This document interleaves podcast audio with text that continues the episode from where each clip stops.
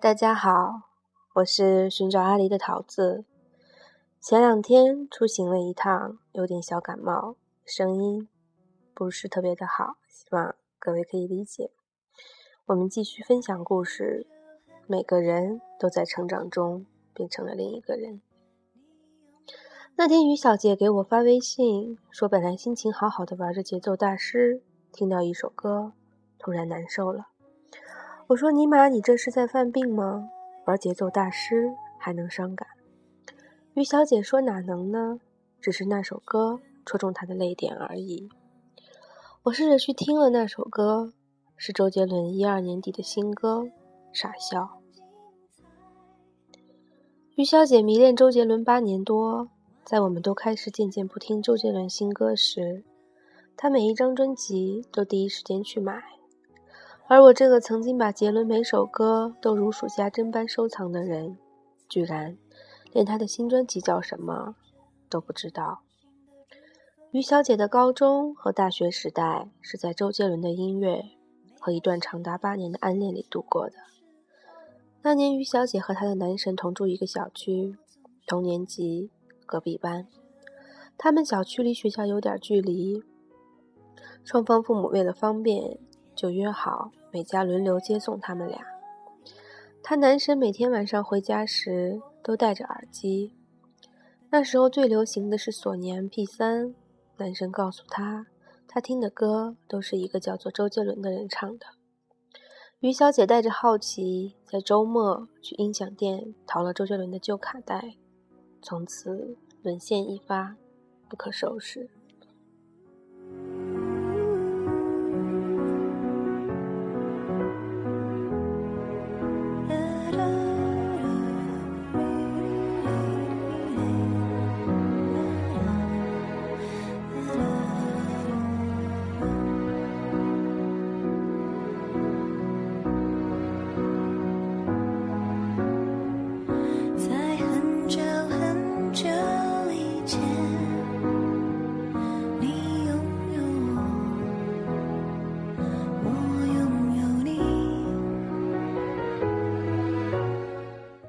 她对她男神有着好感，在那个花痴的年纪里，她对长得顺眼的男生几乎都有好感。她对她的男神的情感第一次升级是高一的那一年暑假，那天我们四个人去唱 K，男神点了一首周杰伦的《晴天》和三娘二班。他说那天男神穿了一件白衬衫，在昏暗的包厢里，他居然觉得男神发光。在确定男神那天并没有穿着荧光衣之后，于小姐通过排除法确信了一件事：那天我也穿着衬衫，但是他完全看不到我。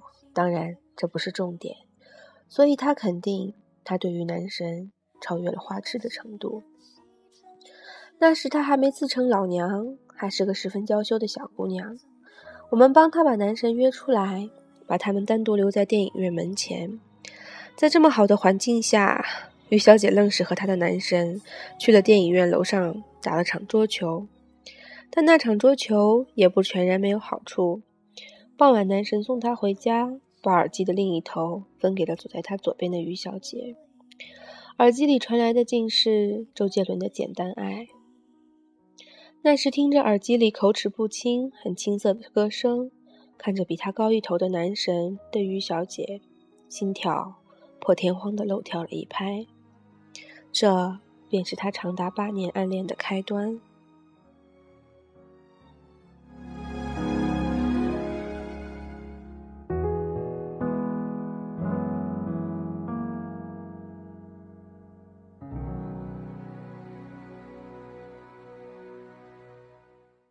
转眼高中时代结束。突然意识到再也无法想看男神时，就假装不经意的经过他的班级偷偷看一眼的于小姐，终于决定要表白。那时我们一个老师同教两个班，所以两个班一起办谢师宴。我和于小姐决定在谢师宴上抓住机会，悄悄灌自己几杯酒，管他是死是活。谢师宴上，果不其然。一直偷偷摸摸的班级情侣们也都纷纷公开，老师们也开起玩笑，一片其乐融融。我暗恋的姑娘和她男生同班，我拉着于小姐就往他们班走。我脸皮厚，在全班的起哄下，拉着我暗恋的姑娘就走。后来我才知道，那天于小姐在她的男神面前什么都说不出口，想起喝酒壮胆，二话不说抢过男神酒杯的口，酒杯一口干了酒杯中的酒。那天，男神喝的是白酒。男生把她送回家的时候，被他爸妈说了好几句。据说，于小姐在回家途中还吐了两次，觉得自己出丑的于小姐，自觉没脸见男神，见男神就躲，就这样度过了那个夏天。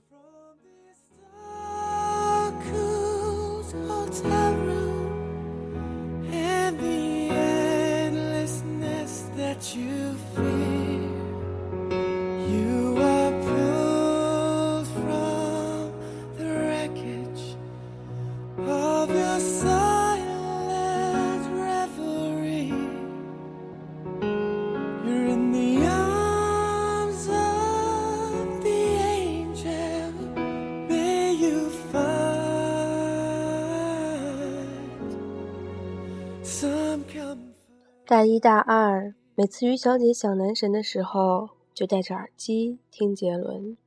杰伦也一步步变红，那个仿佛只属于他们的秘密被大家所知。周杰伦一零年来南京开演唱会，于小姐鼓起勇气约男神去看演唱会。本来都说好了，可是最终男神还是没能抽出时间。那天，于小姐买了张黄牛票，一个人听完了演唱会。整场演唱会恍恍惚惚，他说自己看不清台上的人是谁，能看到的都是自己的影子。大三，于小姐出国，出国前夜，她终于约到男神在小区门口。她知道自己还是连那一句“我喜欢你”都说不出口，就把要说的话写在了纸条上。偏偏那天风大，纸条还没接吻就被风吹走了。那天，于小姐和男生找了一个小时，她急得直哭。那一刻，她突然觉得自己再也不可能和男神在一起了。到头来，她什么也没说就出国了。再后来，她的男神就搬家了。于小姐和男神再次见面，已经是今年初的事了。当时她为了工作焦头烂额，男神毕业进了外企。我考研成功，开始自己的间隔年。另一个故事的主角 Timmy 开启了工作室。就这样，我们迎来了又一次的同学聚会。这次居然来了四十多号人。我和 Timmy 知道于小姐这么多年来一直没能忘记她的男神，因为她中文歌只听杰伦，每张专辑必买。她一难过就会抄《简单爱》的歌词。她走路。喜欢站在人的左边。那天，他男神一上来就喝了两杯，快散伙的时候，他叫住于小姐，对于小姐说了一句他等了好多年的话：“其实，那时候我也喜欢你啊。”如果故事按照这样的节奏发展下去，大概又是一段女神等到了男神的故事。可是于小姐懵了一会儿，对男神说：“是啊。”那时候我可喜欢你了。后来我们四个又去唱 K，他点了《傻笑》这首男女合唱的歌。男生已经很久不听杰伦，男生部分不会唱，他就一人把这首歌唱完了。到头来，他也没有和他的男神在一起。今天我在热门微博里看到一个故事：楼主三十岁，终于等回了自己当时一直爱着的男神。我在评论里艾特了于小姐，于小姐回复我说：“这样的故事终究不会发生在我的身上。如果找不回感觉，那就让记忆里的人留在记忆里呗，让我心里的那份感情定格在那天彼此一人一个耳机时就好。更多的情况是，当你们发现你们暗恋彼此时，时间已经偷走了所有的选择了。”曾经你喜欢的人，终于对你说了一句：“那时候我也喜欢你啊。”于是你整个人就懵住了。可是也只能说一句：“嗯。”没有后悔，没遗憾，也没无奈。那个戴着耳机追赶自由少年，早就不再听曾经的歌了。你因为那个人做了很多事情，养成了很多不会有的习惯。很久之后你会发现，其实你会做那些事情并不是为了在一起，其实也是为了自己。很久以后，习惯或许还在，但在一起的感觉和执着早就没有了。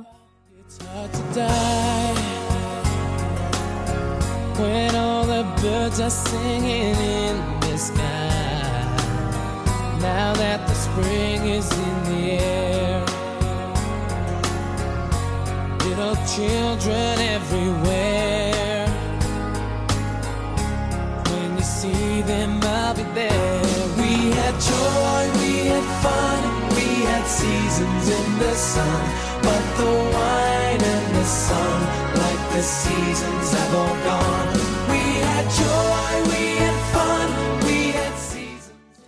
十七岁，它是你的闹钟，你早起只为和他偶遇。十八岁，你送他回家，灯光拉长影子，你想牵他手，以失败告终。十九岁，他送你围巾，你说着真丑，却怎么也不肯摘下来。二十岁，你们煲电话粥，一整晚的话都说不完。二十一岁，你们终于分道扬镳。比暗恋更傻逼的事情是什么？是在青春里相互暗恋。你们把青春耗在互相的暗恋里，却没能在一起。那年，他为男神的心跳漏跳了一拍，之后他再也没有经历过那样的心跳。他们暧昧，他们当时彼此暗恋，但是他们从来就没有办法在一起。当时不爱听歌的姑娘，现在一首不落；当时听着歌的少年，已经很久没戴起耳机。或许于小姐感受更多的是偶然的重逢，更像是上天开的善意玩笑。一样的人拼不出一样的感觉，曾经的执着也就过去了。每个人都在成长中变成另一个人，或许这才是通用版的人生。